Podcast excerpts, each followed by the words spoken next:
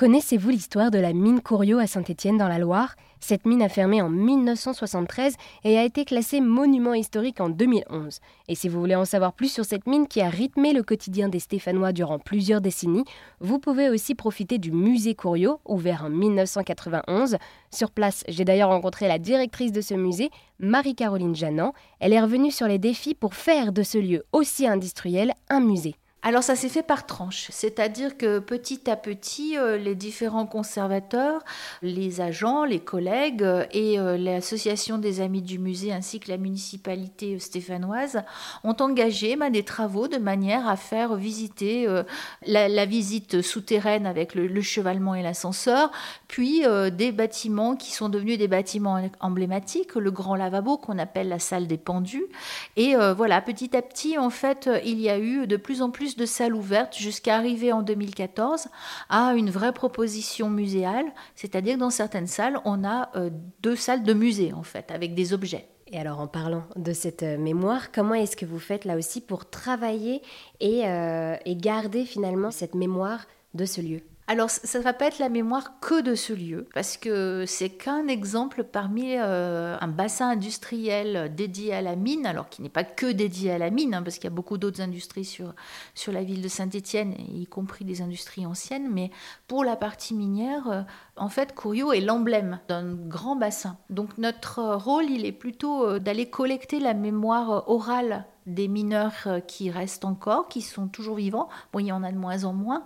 J'ai beaucoup parlé de l'association des amis du musée parce que ce sont souvent eux qui vont faire le lien avec euh, les familles de mineurs euh, et les mineurs eux-mêmes pour cette collecte orale. Donc on fait collecte orale, eh bien, ça passe par l'enregistrement, hein, comme à la radio, et ensuite il y a ce qu'on appelle une transcription, et cela reste en fait au musée comme un objet de collection. C'est le même statut, et ce qui fait qu'ensuite on va pouvoir aller piocher dans cette collecte orale.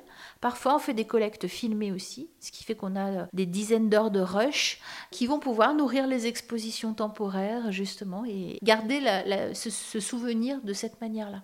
Et alors vous, donc vous êtes la directrice de ce musée. Quel est votre rôle au sein de ce musée? Bah, alors, comme toute directrice, c'est un rôle d'organisation, de faire en sorte que le public soit bien accueilli, euh, que les médiations se passent correctement, euh, qu'il y ait aussi euh, des choses nouvelles, engager une dynamique en fait, de faire que nous sommes musée de France, donc on a des obligations légales vis-à-vis des collections, donc que les collections soient bien intégrées aux collections publiques et soient bien gérées en réserve. Ça c'est aussi un rôle important qu'on oublie et de faire en sorte qu'elles soient valorisées par des expositions, par euh, la médiation qui peut être faite autour de, ces objets et puis la collecte des témoignages, animer une forme de réseau, souvent avec l'association des amis du musée autour de la mémoire minière.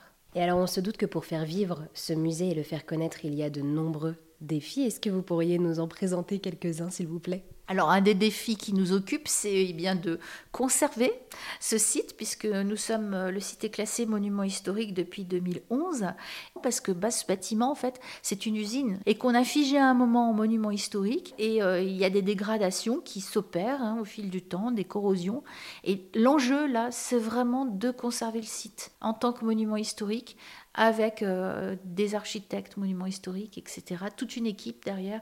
Ça, c'est deux ou trois ans de préparation et on y arrive, donc c'est vraiment une victoire. Eh bien, merci beaucoup Marie-Caroline de nous avoir euh, présenté ce musée de la mine. Je rappelle, vous êtes la directrice de ce musée Corio. Merci à vous.